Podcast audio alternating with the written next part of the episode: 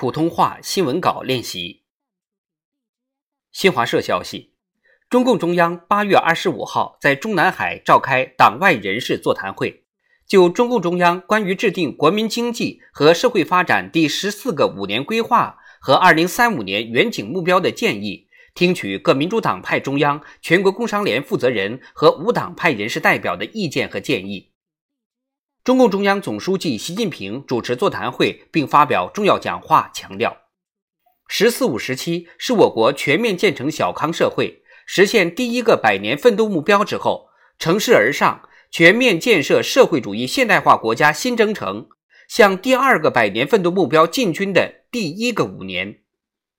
摆在我们面前的历史性课题是加强顶层设计和科学规划。继续贯彻落实中共十九大作出的战略安排，制定好中长期发展规划建议，指导全党做好未来五年和更长时间经济社会发展工作。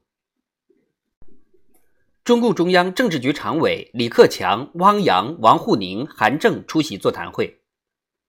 民革中央主席万鄂湘、民盟中央主席丁仲礼、民建中央主席郝明金、民进中央主席蔡达峰。农工党中央主席陈竺、致公党中央主席万钢、九三学社中央主席武维华、台盟中央主席苏辉、全国工商联主席高云龙、无党派人士代表陶志先后发言。他们高度评价，在以习近平同志为核心的中共中央坚强领导下，我国“十三五”时期经济社会发展取得的成就。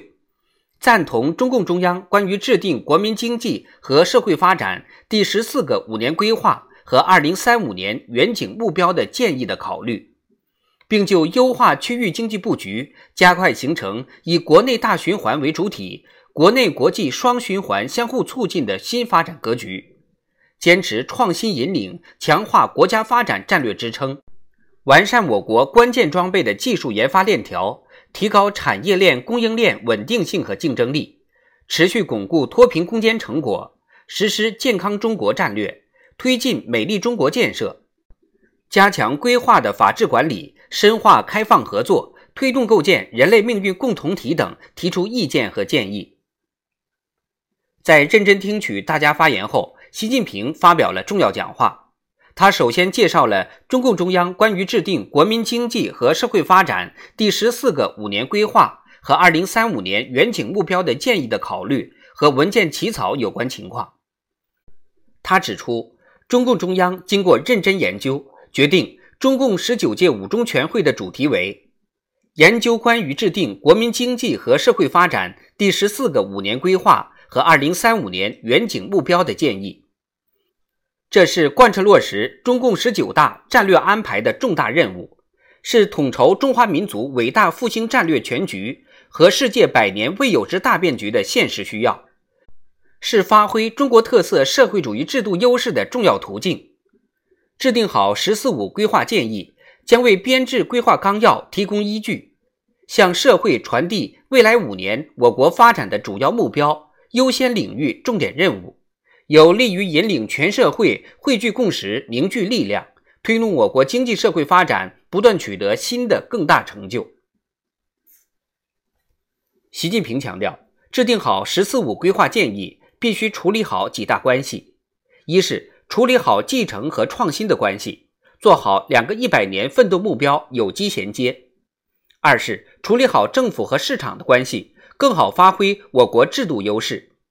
三是处理好开放和自主的关系，更好统筹国内国际两个大局；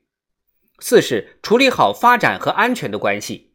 五是处理好战略和战术的关系，制定出一个高瞻远瞩、务实管用的规划建议。要总结“十三五”时期的发展成就和经验，科学研判发展环境，深入研究总体思路和主要目标，准确把握重大战略任务。提出深化改革开放重大举措，前瞻性谋划重大风险应对预案。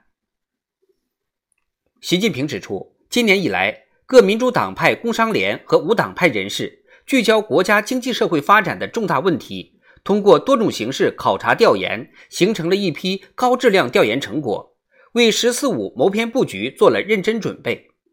四月下旬。中共中央委托中央统战部门征求了大家对中共十九届五中全会主题的意见和建议。同志们围绕“十四五”时期我国发展面临的机遇和挑战，推动经济社会持续健康发展的基本思路、发展目标、重大战略、主要任务和改革举措等，提出了不少有价值的意见和建议，为起草建议稿提供了重要参考。刚才大家在发言中畅所欲言，进一步提出了关于“十四五”规划和2035年远景目标的意见和建议，听了很受启发。我们将认真研究和吸纳。习近平希望大家继续思考研究，继续提供真知灼见，要深刻认识新发展阶段，深刻认识新发展阶段的新特征、新要求。积极主动迎接挑战，发扬斗争精神，努力化危为机，解决一系列影响高质量发展的结构性、周期性、体制性问题，培育强劲持续的发展新动能，不断实现人民对美好生活的向往。全面贯彻新发展理念，坚持统筹推进五位一体总体布局，协调推进四个全面战略布局，加强顶层设计和战略布局，增强发展的整体性、协同性。要着力构建新发展格局，根据我国发展环境、发展阶段、发展条件的深刻变化，坚持扩大内需这个战略基点，更好吸引全球资源要素，形成参与国际经济合作和竞争新优势。习近平指出，中共十九届五中全会审议通过的“十四五”规划建议后，国务院还要根据建议。制定国民经济和社会发展第十四个五年规划纲要草案，希望各民主党派、工商联和无党派人士坚持问题导向，继续深入开展调查研究，摸清真实情况，科学研究论证，反映社会诉求，为制定好“十四五”规划贡献出宝贵智慧。丁薛祥、王晨、刘鹤、孙春兰、胡春华、郭声琨、黄坤明、尤权、肖捷、何立峰，中央有关部门负责人出席座谈会。出席座谈会的党外人士还有陈晓光、郑建邦、顾胜祖、刘新成、何为、邵红和蒋作军、李岳峰、谢金荣、樊杰等。